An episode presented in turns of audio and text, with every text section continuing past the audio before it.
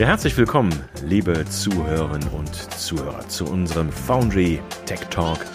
Wirksame und bezahlbare Cybersicherheit. Ja, 203 Milliarden Euro Schaden. Das ist durch Cyberkriminalität im vergangenen Jahr entstanden, so der Branchenverband Bitkom. Ja, im Vergleich dazu betrugen die Steuereinnahmen des Bundes im gleichen Jahr 328,4 Milliarden Euro. Sie hören also, wie schlimm die Situation ist. Und besonders drastisch ist die Situation leider im Mittelstand. Und ich zitiere da eine Studie. Der Mittelstand wird seinem in Sachen Cybersicherheit seit Jahren notorisch schlechten Ruf wieder einmal voll auf gerecht. Das belegt eine repräsentative Umfrage des Marktforschers Forsa. Ja, und nicht nur das.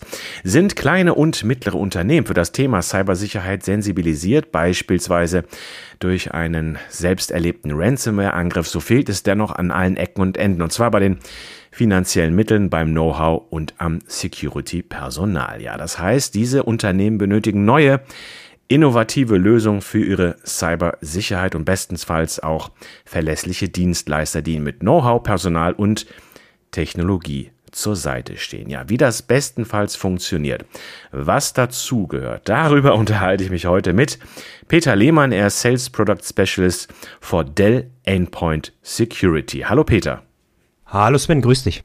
Peter, Cybersicherheit ist ein Riesenthema. Ja, man kann es um mal ein bisschen den Anglizismus walten zu lassen, als No-Brainer bezeichnen. Aber warum ist das aus deiner fachlichen Sicht erstens die Situation im KMU-Segment? Warum ist das noch wesentlich kritischer bei diesen Unternehmen und was müssen die jetzt grundsätzlich tun dagegen? Ja, ähm, also wir reden regelmäßig, also beinahe täglich mit verschiedensten Unternehmen aus den verschiedensten Branchen, der verschiedensten Größenordnung. Ähm, gerade auch im KMU-Segment sehr, sehr stark vertreten. Ähm, es ist überall in jedem Unternehmen, in jeder Branche das gleiche Problem. Ähm, wir haben einen sehr starken Fachkräftemangel, gerade im Bereich IT auch, äh, der, der sichtbar ist. Ähm, und wenn man dann mal ein bisschen tiefer reinschaut in, ja, ich sag mal, Teilbereiche der IT, ähm, gerade im Bereich Cybersecurity oder Cybersicherheit, sieht es da noch schlimmer aus. Mit den Personen oder mit den Angestellten, mit denen wir uns meistens unterhalten, das sind sind die IT-Leiter, das sind die Systemadministratoren, die natürlich ganz klar ihr Tagesgeschäft haben, um das sie sich kümmern müssen, ähm, die sozusagen ihre Mitarbeiter betreuen müssen, die neue Geräte ausrollen müssen im Hardware-Bereich, die neue Projekte am Laufen halten müssten, um sich vielleicht auch hardware-seitig besser aufzustellen und ähm, natürlich auch immer über die Historie hinweg äh, die Cybersecurity mit beleuchtet haben, aber nie so wirklich den Fokus drauf gehabt haben. Und jetzt, man kann es nun tagtäglich lesen, welche welche Unternehmen es regelmäßig trifft, sowohl aus dem öffentlichen als auch im privaten Sektor, ähm, wird das Thema umso wichtiger, umso stärker. Und gerade diese Unternehmen, die eben schon stark unter dem Fachkräftemangel leiden, gerade eben auch im Bereich Cybersicherheit, denen fehlt es natürlich jetzt an allen Ecken und Enden und können sich eigentlich mit dem Thema gar nicht, auch wenn sie es möchten, ausreichend beschäftigen. Das heißt, Peter, selbst wenn diese Unternehmen es wollten, die Personaldecke ist derart dünn, dass die gar nicht die Möglichkeit haben, oder? Ja, genau. Also wir erleben es immer wieder, gerade im Bereich ähm, Managed Services, ein Thema, was zurzeit sehr, sehr stark am Markt floriert.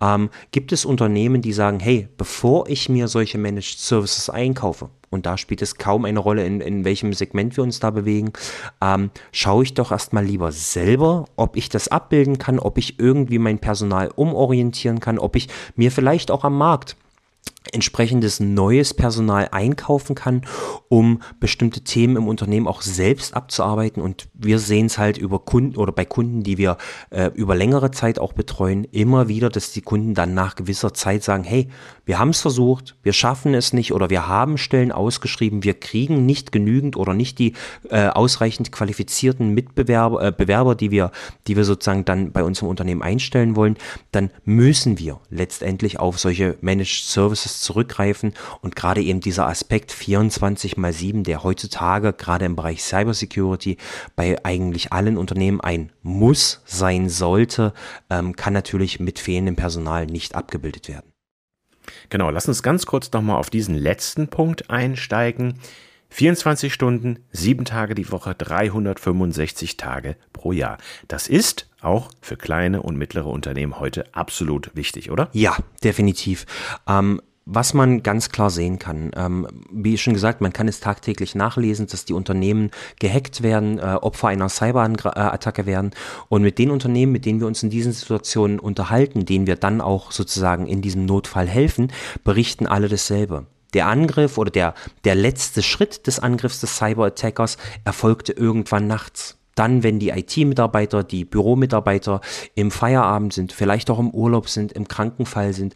Ähm, Gerade das Thema äh, Feiertage, sowas wie Weihnachten, hört man natürlich ganz oft, dass dort diese Cyberangriffe oder die Verschlüsselungen der Unternehmen häufig dann zum Einsatz kommen. Ähm, das sind Zeiten, die kann ich mit meinem normalen Personal gar nicht stemmen. Ich habe niemanden dem, äh, im Unternehmen, der eine Nachtschicht für die IT übernimmt oder dass wir ein Drei-Schicht-System aufbauen oder sowas. Und da ist dann eben dieses 24 24 mal 7 mal 365, umso wichtiger, dass wenn ich es als Unternehmen eben nicht selbst abbilden kann, ich mir entsprechende Partner, Dienstleister, Hersteller äh, ins Haus hole, die das für mich übernehmen. Denn, wie gesagt, Angreifer warten nicht oder greifen nicht dann an, wenn jemand hinterm PC sitzt, die greifen genau dann an, wenn keiner da ist, um die Systeme zu überwachen. Ja, wie hieß der berühmte Schlager von Howard Carpendale? Alte Person wie ich kenne den nachts, wenn alles schläft. Genau, dann dringen die Gangster ein. Okay, Peter, dann lass uns jetzt mal in die Details einsteigen und in die Praxis schauen aus deiner Meinung heraus. Was brauchen diese Unternehmen jetzt, diese KMUs, was brauchen die jetzt ganz konkret? Ähm, Im ersten Schritt, ähm, klar, jeder Vertriebler würde sich freuen äh, beim Hersteller oder beim Partner, wenn der, Partner, äh, wenn der Kunde losrennt und sagt, ich möchte das Produkt, das Produkt, das Produkt und brauche noch diesen Service dazu. Ähm, so einfach ist es manchmal leider nicht. Ähm, man muss ganz klar sagen, die Kunden müssen für sich auch erstmal eine Strategie entwickeln. Also ein Bestandsaufnahme, was habe ich im Einsatz, was hilft mir bereits, was schützt mich in gewisser Weise schon, wo möchte ich hin, also auch zu identifizieren, wo habe ich Lücken, die ich zu füllen habe und dann eben am Ende auch rauszufinden, wer sind denn potenzielle Anbieter, potenzielle Partner, die ich kontaktieren kann, die mir helfen können, diese Lücke zu schließen. Und da müssen wir nicht immer gleich über ja, Lösungen oder, oder Softwares äh, reden, sondern ganz häufig sind es auch ganz normale ja, Consulting-Dienstleistungen, Workshops, Assessments, die sozusagen, ich sag mal, im ersten Schritt stehen, dass man wirklich erstmal rausfindet, okay, was habe ich, was muss ich machen, wer kann mir helfen und dann in, ja, ich sag mal, die konkreten Planungen zu gehen mit dem dem ausgewählten Partner, dem ausgewählten Dienstleister, der dann diese, ja, ich sag mal, Erkenntnisse in wirkliche Taten auch umsetzen kann. Die, das Problem ist ja auch, Peter, dass durch die Corona-Pandemie die Zunahme von Remote Work ja überexponentiell war. Das heißt, das macht auch, wie du es ja schon richtig gesagt hast, erstmal eine Analyse notwendig und auch ein ganz neues Sicherheitsdenken, oder? Ja, definitiv. Ähm, Corona war ein massiver Treiber von diesem, früher war es ein Konzept, heutzutage ist es Realität, dem sogenannten Work from Anywhere. Ja, also ich ermögliche meinen Mitarbeitern von überall aus zu arbeiten. Die Erkenntnisse haben gezeigt, äh, heute ist es so, entweder arbeiten meine Mitarbeiter im Büro oder zu Hause. Es gibt ein paar, ich sag mal, auch etwas fortschrittlichere Unternehmen, die so ein Shared Workspace oder sowas äh, abbilden. Ähm, aber es macht es natürlich auch für die IT als solches um ein Vielfaches schwerer, denn der IT-Mitarbeiter, wie gesagt, der IT-Leiter oder der Systemadministrator oder auch der Kollege, der den Helpdesk betreut, muss eben nicht mehr aus seinem Büro gehen und sieht im Nachbarbüro seine, seine, ich sag mal, seine Nutzer, die er betreuen muss, sondern die sitzen eben jetzt überall verteilt. In der Nachbarstraße, im Nachbarort, in der Nachbarstadt, je nachdem, wo der Mitarbeiter sich für seine Arbeit sozusagen zu Hause fühlt, wenn es ihm durch den äh, Arbeitgeber gewährleistet wird. Und das macht es eben auch, was den Überwachungs- oder diesen Monitoring-Aspekt angeht, ähm, und vor allen Dingen auch, wie man so schön sagt, alle Schäfchen unter einem Hut zu halten, für die IT umso schwieriger. Und natürlich, wie gesagt, wenn ich eben nicht mehr durch, den, durch das IT-Netzwerk, was ich in meinem Unternehmen, in meinem Hauptstandort vielleicht aufgebaut habe, geschützt bin, muss die IT natürlich erfinderisch werden, wie ich die Mitarbeiter, die eben von zu Hause aus zum Beispiel arbeiten, entsprechend auch cybersecurity technisch absichere, sodass sie selbst nicht zur Gefahr werden, beziehungsweise eben nicht Einfallstor für Angreifer. Mhm. Ein zweiter Punkt, Peter, den ich auch gerne mal aufgreifen möchte, lass uns mal heute bitte ein paar Mythen zerstören. Mhm. Das ist ja auch die Cloud-Nutzung. Ne? In KMUs haben wir das ja auch vielfach, dass ja auch selbst kleine Unternehmen gar nicht mehr on-premise irgendwas haben, sondern auch massiv in die Cloud gegangen sind in der jüngeren Vergangenheit. Und das muss man ja auch in der dann notwendigen Sicherheitsstrategie abbilden. Definitiv. Ja, ähm, das Thema Cloud ähm, ähm, ich habe es früher, äh, als ich bei, bei Dell Technologies angefangen habe, auch noch erlebt. Kunden waren dem Thema Cloud sehr skeptisch gegenüber. Man hört auch hier heutzutage noch ein, den ein oder anderen Kunden, der dem Thema Cloud noch etwas skeptisch gegenübersteht. Aber man merkt wirklich, dass dieser diese Begrifflichkeit oder dieses Konzept digitale Transformation wirklich massiven Einzug in die deutschen Unternehmen gehalten hat. Und wie gesagt, auch hier jedweder Größe, auch bei KMUs, ähm, merkt man, dass Kunden immer mehr die Cloud nutzen, sei es durch Cloud-Applikationen oder gerade im Security-Bereich kommt man nun mittlerweile unlängst nicht mehr drum rum, auch Cloud-basierte Lösungen zu nutzen, um sich besser abzusichern. Und man muss aber natürlich dabei denken, dass eben auch der Cloud-Bereich als, ich sag mal, das, der, das neue Glied in der Kette eines Unternehmens ähm, auch gewisse Risiken mit sich bringt und auch entsprechend abgesichert werden muss, beziehungsweise auch entsprechend überwacht werden muss. Ähm, auf der anderen Seite bringt es natürlich gewisse Vorteile, auch die Cloud aktiv zu nutzen. Ja. Ein Punkt, den ich aufgreifen möchte noch zum Schluss, ist die industrielle Prägung unseres deutschen Mittelstandes. Das heißt, wir haben es ja sehr viel mit Industrieunternehmen zu tun und da kommt es ja zu auch einer wahnsinnigen Zunahme von IoT-Geräten. Alles hängt im Internet. In jeder Schraubenherstellungsbude, nenne ich es jetzt mal provokativ, also in jedem Kleinstunternehmen hängen Geräte, sind Sensoren verbaut oder auch in der Landwirtschaft. Das heißt, da muss man sich auch drauf einstellen als Unternehmen, dass man da auch sehr viel Angriffsfläche bietet, oder? Ja, definitiv. Ähm, früher sprach man immer davon, dass man die IT so sicher wie möglich machen möchte. Durch Antivirus, durch Firewall und, und, und. Heutzutage, gerade wenn man sich mit produzierendem Gewerbe unterhält, ähm, seien es, äh, wie du schon so schön sagtest, Schraubenproduzierende Buden, ähm, merkt man, dass auch da das Thema OT, also Operational Technology, eine immer größere Rolle spielt. Jede Produktionsstraße ist mittlerweile durch ein IoT-Gerät unterstützt oder hängt, in irgendeiner Weise im Netzwerk ähm, und ist natürlich auch da ein mögliches Einfallstor und muss auch entsprechend, so wie die IT, durch gewisse Mechanismen und Softwares geschützt werden. Ja, also wir merken es auch in sozusagen in den Anfragen unserer Kunden, gerade wenn wir so Ausschreibungen zugesendet bekommen, dass Kunden immer wieder regelmäßig fragen, hey, wir haben hier eine Ausschreibung, da gibt es zwei Lose. Im ersten Los geht es um die Sicherheit der IT und im zweiten Los geht es um die Sicherheit der OT und möchten natürlich idealerweise ist auch verständlich, eine Lösung, die beides mit einmal absichern kann, sodass man da nicht wieder in so eine Art Insellösungen verfällt. Zwei verschiedene Konsolen für zwei verschiedene Bereiche, sondern natürlich idealerweise eine Konsole für beide Bereiche, um es übersichtlicher, leichter zu, zu managen und vor allen Dingen auch leichter zu analysieren ist. Ja, liebe Zuhörerinnen und Zuhörer, bevor wir wüste Mails bekommen von allen Howard Carpendale-Fans oder von Schraubenherstellern, das war natürlich nur ein kleiner Scherz. Wir nehmen sie alle sehr ernst und äh, wir widmen uns auch den kleinen Unternehmen und jeder leistet da seinen Beitrag zu unserem Bruttosozialprodukt. So, äh, Peter, du hast es gerade angesprochen. Ich sag mal Remote Work, dann die Cloud-Ressourcen, die genutzt werden und last but not least der gesamte industrielle Bereich. So, das ist natürlich, was die Aufwände dann für die Cybersecurity angeht, ein unheimlicher Faktor. Das geht ja sehr massiv in die Höhe. Und ich habe es selbst erlebt, dass mir ein IT-Sicherheitschef mal sagte, ja, wir würden ja gerne investieren, aber wenn ich mit meinem Plan komme zu meinem Chef und sage, das benötigen wir, dann sagt er, ja, da müssen wir das Risiko eingehen und da werden wir halt gehackt. Wohlweislich, dass ihm wohl nicht ganz klar ist, was das für Konsequenzen haben kann. Das heißt, wir haben, ich nenne es mal ein Henne-Ei-Problem. Auf der einen Seite haben wir diese Herausforderung, auf der anderen Seite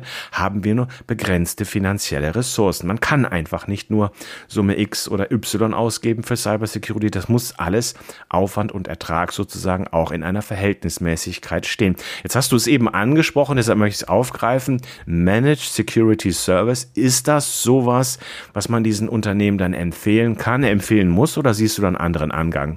Ähm empfehlen, also von, von müssen halte ich immer in der Regel nicht so viel, aber das ist gut, ja. Empfehlungen gehen definitiv dahin. Ähm, wenn man sich mal so ein bisschen im Markt umschaut und sich die verschiedenen Security-Anbieter anschaut, unabhängig dessen, aus welcher Ecke sie kommen, genauso wie als Dell Technologies im Bereich Security, bieten mittlerweile etwas an, das nennt sich MDR, Manage Detection and Response.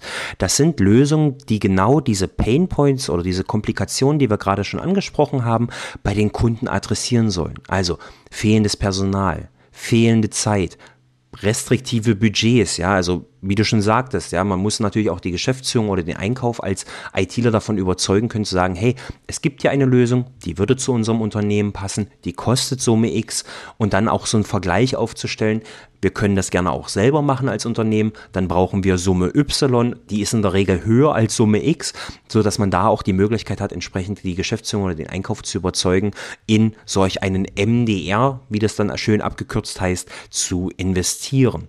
Nichtsdestotrotz, und du hast einen ganz guten Punkt angesprochen, Sven, ähm, hören auch wir heutzutage immer noch die Aussagen, naja, bisher ist uns ja nichts passiert, also sind wir sicher und wir lassen es drauf ankommen.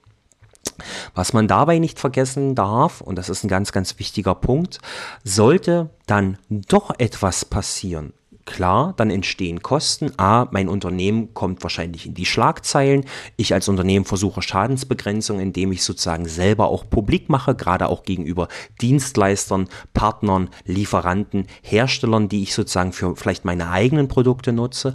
Was wir aber auch ganz häufig merken, Unternehmen, die erfolgreich gehackt werden, haben noch mehr damit zu kämpfen, auch das Personal, was sie bereits haben, zu halten. Ja, also wir sehen auch ganz oft äh, in den Gesprächen mit den IT-Lern dann, wenn der, ich sag mal, der Vorfall dann beseitigt ist, dass wirklich aus dem Unternehmen auch die Expertise abwandert, weil sie sagt, hey, wir haben der Geschäftsführung oder wir haben dem Einkauf Lösungen aufgezeigt, die dieses Problem hätten verhindern können oder das Risiko für solch ein Problem hätten vermindern können. Man hat nicht auf uns gehört, also wird unsere Meinung nicht hier geschätzt. Ähm, und dann gehen wir eben in ein anderes Unternehmen, was diese Thematik anders betrachtet wo vielleicht auch die Geschäftsführung das Thema Cybersecurity, ich sag mal, stärker auf dem Schirm hat und dort auch gewillt ist, entsprechend zu investieren. Ja. Ja, das ist ein wichtiger Punkt, den du ansprichst. Die Leute dürfen ja auch nicht sauer gefahren werden, wenn sie da ihr Know-how schon einbringen. Ähm, lass uns doch mal die Perspektive wechseln. Versetz dich bitte mal in die Lage eines Kunden und du würdest jetzt den von dir angesprochenen MDR-Dienstleister auswählen. Was muss der auf der Pfanne haben? Was muss der mitbringen? Was ist für dich ein qualifizierter MDR-Dienstleister? Was bringt der mit? Genau. Ähm, ja, aus Kundensicht relativ klar. Ähm, der MDR-Dienstleister sollte zuallererst Erfahrung in dem Sektor haben. Also es sollte jetzt keine Lösung sein, die, ich sage jetzt mal, erst ein Viertel oder ein halbes Jahr am Markt ist, die noch nicht so wirklich etabliert ist, sondern der, sowohl der Anbieter als auch die Lösung, die er mir präsentiert und zum Beispiel im Systemhausgeschäft Partner nehmen ja dann zum Beispiel die Lösung der jeweiligen Hersteller, mit denen sie zusammenarbeiten, sollten in irgendeiner Weise Expertise oder langjährige Expertise aufweisen können. Das wäre Punkt Nummer eins. Punkt Nummer zwei wäre es wichtig, dass die Lösung, die mir dort präsentiert wird, möglichst viel von meiner eigenen Struktur monitoren kann. Nicht, dass ich am Ende losrennen muss, kaufe diese eine, diese neue Lösung, die mir mehr Sicherheit gewähren soll, brauche aber, damit diese funktioniert, noch zwei, drei andere Lösungen, weil die, wie man das schön nennt, Integrationen sehr beschränkt sind. Ja, also idealerweise immer eine sehr offen gestaltete Lösung, die mit verschiedenen Lösungen, die ich als Unternehmen auch im Einsatz habe, arbeiten kann. Denn, und das ist nun mal Realität, nicht jedes Unternehmen hat eine homogene Landschaft, wo alles von Hersteller A und vielleicht noch ein bisschen von Hersteller B kommt, sondern gerade im Bereich KMU oder auch dem Mittelstand im Allgemeinen reden wir über sehr heterogene Landschaften. Da kommen vielleicht die Client-Geräte von Dell und die Server von HPE und das Netzwerk wieder noch woanders, der und, und, und. Da ist es natürlich natürlich hilfreich, wenn die Lösung, die ich dann am Ende auch einsetzen will, genau diese Aspekte abbilden kann, damit A, die Lösung so viele Daten wie möglich bekommt aus meiner Umgebung, plus, dass die Daten dann auch entsprechend valide bearbeitet werden können und wirklich auch ein effektiver Schutz gewährleistet kann, äh, werden kann. Dazu kommt natürlich, darf man auch nicht vergessen, Produktionsstandort Deutschland. Wir haben natürlich auch unsere schöne DSGVO, die uns gewisse Möglichkeiten gewährleistet, aber eben auch bestimmte Beschränkungen vorschreibt. Äh, idealerweise sollte dieser Anbieter, und wir hatten es jetzt ja schon mehr, mehrmals besprochen, innen drin, ähm, wenn wir über Cloud-Services reden, wäre es natürlich ideal, wenn dieser Cloud-Anbieter seine Cloud-Lösung auch aus Deutschland heraus anbietet, beziehungsweise meine Daten, die, die, ich ihm zur Verfügung stelle, auch natürlich in Deutschland hält. Weil sonst kriege ich mit meinem Datenschutzbeauftragten sehr schnell Probleme, beziehungsweise die Lösung wäre dann für mich als Anbieter natürlich auch nicht valide. Wünschenswert, muss man auch dazu sagen, wäre natürlich deutschsprachiger Support, muss man aber ein bisschen schauen, ähm, gerade die großen Player auf dem Markt, da gibt es einige, die deutschsprachigen Support anbieten, macht aber auch nicht jeder, ähm, muss man immer so ein bisschen abwägen, wie viel oder wie hoch die Wichtigkeit da in diesem Segment dann für, den, für das Unternehmen selbst ist. Jetzt beschäftigt ihr euch bei Dell Technologies ja sehr intensiv mit diesen Security-Themen, Peter. Was siehst du da in naher Zukunft noch auf unsere Zuhörerinnen und Zuhörer zukommen? Was für Trends siehst du und was ist aus eurer Sicht jetzt in Forschung und Entwicklung in Sachen Cybersecurity besonders wichtig? Ja, also was man, was man, äh, wie gesagt, jetzt aktuell sehr stark merkt, sind eben diese MDR-Services, Managed Detection and Response. Wie gesagt, wir als Dell Technologies haben selber, selber sowas im Angebot, nennt sich dann Dell MDR. Ähm, das ist schon mal wirklich ein guter Schritt, effektiv ein großes Sicherheitslevel aufzubauen. Was wir immer noch weiter merken, ähm, gerade auch im Bereich Cloud, sind solche Identity Protection Lösungen. Also gerade so in Richtung Active Directory, gerade auch Cloud-basierte Active Directories. Wie kann ich meine Nutzer explizit oder meine Nutzerdaten explizit schützen? Also meine Mitarbeitenden, die ich im Unternehmen habe. Ähm, auch das Thema, du hattest es vorhin schon mehrmals angesprochen, Sven, das Thema Remote Work. Ich muss natürlich auch Lösungen im Einsatz haben oder Möglichkeiten als Unternehmen haben, die auch meine Mitarbeiter, die eben nicht im Büro sitzen, sondern die außerhalb sitzen, ähm, entsprechend abzusichern. Aber hier, auch hier ganz wichtig, nicht nur den Mitarbeitenden als solchen, sondern auch das Gerät, was er benutzt. Auch die Hardware kann zur Schwachstelle oder kann zum Problem führen, wenn die nicht entsprechend abgesichert ist. Ein Aspekt, der immer mehr auch an Bedeutung im Markt gewinnt, ist der sogenannte Zero Trust, ja, wo es wirklich darum geht, einfach niemandem und nichts zu vertrauen, also keinem Personal, keinem Prozess, keiner Beschaffung, keiner Herstellung und so weiter, wo ich auch sozusagen meinen Lieferanten oder meinen Dienstleister als Unternehmen in Frage stelle und sage, hey, könnt ihr denn sicherstellen, dass die mir gelieferten Geräte wirklich manipulationssicher oder manipulationsfrei werden? Ja, früher war es eher das ganze Gegenteil. Ich vertraue erstmal allem, ich vertraue jedem, das sind ja alles Profis. Heute, um sich wirklich ganzheitlich abzusichern, geht es genau in die entgegengesetzte Richtung, 180 Grad Wende. Ich vertraue wirklich niemandem, vertraue nichts mehr und versuche wirklich auch security-technisch alles zu hinterfragen. Ein letzter Punkt, Peter, noch. Das eine ist Skalierung, das ist ja auch sehr wichtig. Das heißt, wenn das Unternehmen wächst, dass auch die Sicherheitslösung mitwachsen kann. Und einen sehr pragmatischen Ansatz, das finde ich gerade wichtig hinsichtlich äh, meiner Anmoderation.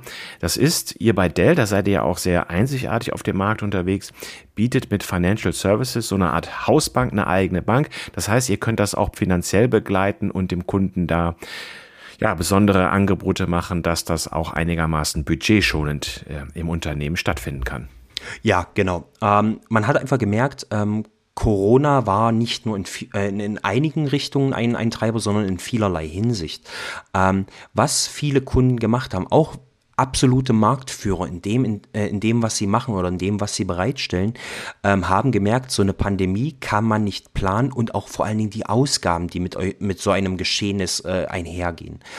Was eben viele Unternehmen jetzt machen, und auch das ist wieder sozusagen über alle Segmente, über alle Größen und über alle Branchen zu sehen, sie versuchen jetzt einfach aus dem Gelernten aus solch einer Pandemie äh, eine entsprechende Wertschöpfungskette auch zu bilden und sagen, okay, wir müssen neue Lösungen anschaffen, wir müssen rentabel am Markt bleiben, wir müssen auch attraktiv für Bewerber bleiben, aber wir müssen eben auch schauen, wie wir unseren Cashflow schützen. Ja, wir können eben eine, ich sage jetzt mal 200.000 Euro Lösung nicht so einfach aus der Tasche bezahlen, sondern wir müssen gucken, wie wir diese 200.000 Euro über vielleicht die nächsten drei, fünf oder sogar zehn Jahre entsprechend finanzieren können. Und da ist es natürlich hilfreich, wenn man solch einen Finanzierungsservice an der Hand hat. Du hattest es schon angesprochen, die sogenannten Dell Financial Services unsere eigene Hausbank, womit wir den Kunden die Möglichkeit geben können, wirklich individuelle Zahlungspläne aufzubauen, je einfach auch nach Kundenwunsch. Wenn die halt sagen, okay, wir möchten so, sowas gerne als As-a-Service-Modell, dass wir einfach entsprechend das auch auf den Mitarbeiter oder die, die Abteilung im Unternehmen runterbrechen möchten. Oder wir möchten diese Summe, die dann am Ende im Raum steht, gerne vierteljährlich, halbjährlich, jährlich oder wenn man ganz klein gehen wollte, sogar monatlich abstottern. Auch das wäre sozusagen mit unserer DFS möglich. Ja, liebe Zuhörer, Sie haben es mitbekommen. Wirksame und bezahlbare Cybersicherheit. Das ist wirklich die Losung der Stunde sozusagen und auch was Peter gesagt hat, 24-7, 365 Tage im Jahr. Das Ganze muss mitwachsen, muss technologisch auf dem neuesten Stand sein und ja, das hat er ja ausgeführt. Da sprechen viele Gründe dafür, dass das in erfahrene Hände zu geben, anstatt das im eigenen Haus zu machen. Peter, dir herzlichen Dank für deine Ausführungen und Ihnen, liebe Zuhörerinnen und Zuhörer, vielen Dank für Ihr Interesse an unseren Sendungen. Bleiben Sie uns gewogen. Dankeschön.